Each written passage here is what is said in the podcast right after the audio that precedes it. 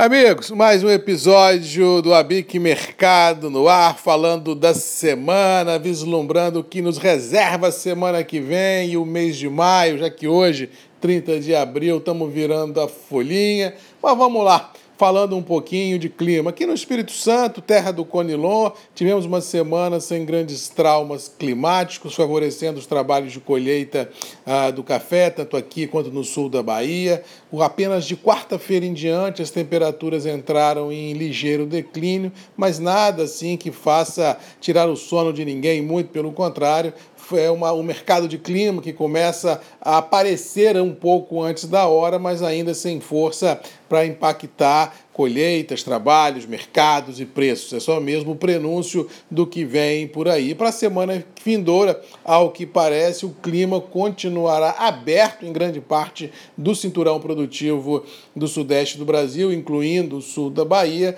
e apenas um declínio gradual de temperatura deverá ser visto, mas também nada que traga de maneira macro, nenhum grande susto às cotações, não. Ou seja, os trabalhos de colheita devem caminhar sem grandes atropelos, incluindo também na região do Arábica, que já começou alguns trabalhos de colheita em passado recente e devem se acelerar agora no mês de maio, já que tradicionalmente maio é trabalho de colheita franco em todo o país. Safra, como diz o outro, já é mais ou menos precificada pelo mercado. Vamos ter um problema muito grande no Arábica, com uma safra muito aquém das expectativas. No Conilon, temos também o dor de cabeça, todo mundo da expectativa uh, dessas primeiras notícias que vêm do interior, vislumbrando renda de secador, para ver se o veranico que assolou lavouras de Conilon em janeiro e primeira semana de fevereiro tiveram ou não impacto uh, no rendimento do café. Mas, assim, as primeiras notícias não mostram nenhum grande pesadelo, ou seja, é um mais do mesmo muito grande. E detalhe, nem mesmo a pandemia que corre solta nesse país, no interior foi capaz de trazer notícias para a gente de grandes problemas, ou seja, tanto o setor público quanto o setor privado estão administrando muito bem colheita com pandemia, com restrições sanitárias, ou seja, não ouvi ainda nenhuma grande truculência neste quesito de pandemia, seja em Minas Gerais, seja no Espírito Santo, seja no sul da Bahia, seja em Rondônia. Ou seja, não é desculpa para se ter um atraso em trabalhos de colheita, pelo menos por enquanto. Vamos ver como é que o maio vem, mas dentro do mês de abril, sinceramente falando, não ouvi dizer grandes problemas. Com relação às bolsas, tivemos uma semana de bolsas muito interessantes, apesar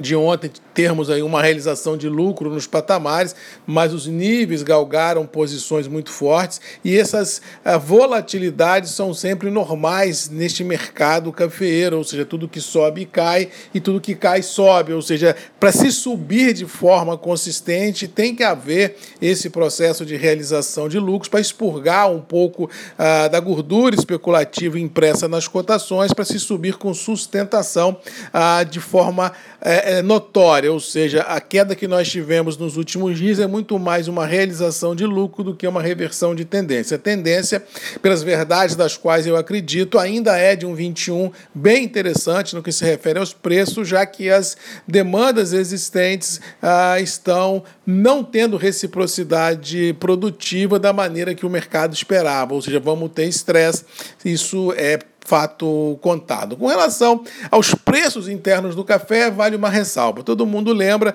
que eu venho falando aqui desde novembro do ano passado de que a formação de preços no mercado interno é uma conjugação de bolsa, dólar e demanda. Não adianta um desses vetores caminhar no caminho inverso porque tira a sustentação. Até então, a gente vinha tendo demandas firmes, bolsas firmes e um dólar também muito firme. Essa semana, em função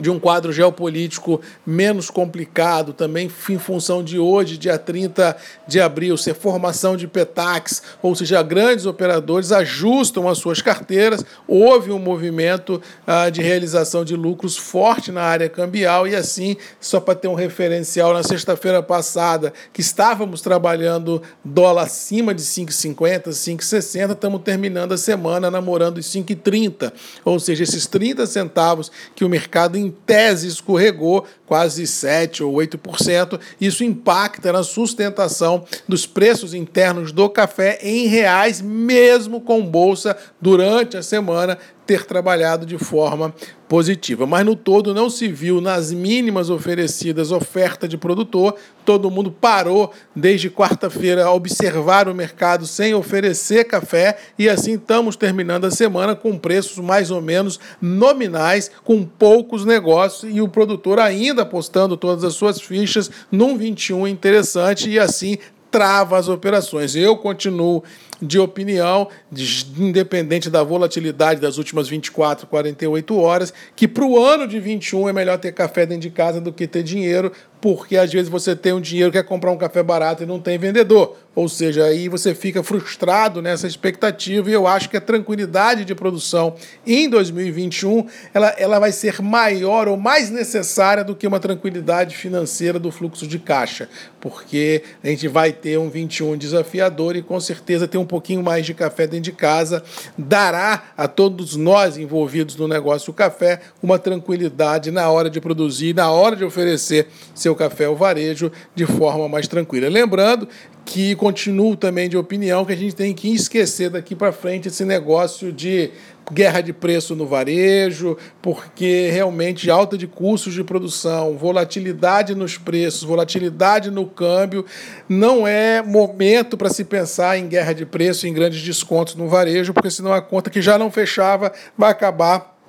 um fechando de vez e inviabilizando a vida de muita gente. Eu acho que o momento, como já disse aqui, é um momento ímpar que, os, que, o, que o, o setor vem ganhando de mudar o discurso junto a varejistas e ao consumidor final, não falando mais em preço, mas falando em qualidade, falando numa história bonita por se comprar e trazer o consumidor para o jogo. Eu acho que você encantar o consumidor só com preço é um encantamento muito frágil, porque quando você sobe, você perde perde o cliente. Quando você encanta o cliente com uma conversa boa, com qualidade de atendimento, qualidade de produto, quando o mercado dá essa sambada, você consegue manter venda e consegue mostrar ao consumidor que todo negócio o café precisa se rentabilizar para que a gente continue a oferecer a ele um produto de boa qualidade para ele se deliciar em casa, esquecendo de fato de direito essa história de café preto quente e doce. O café tem que ser aromático, frutado, tem que levar uma história história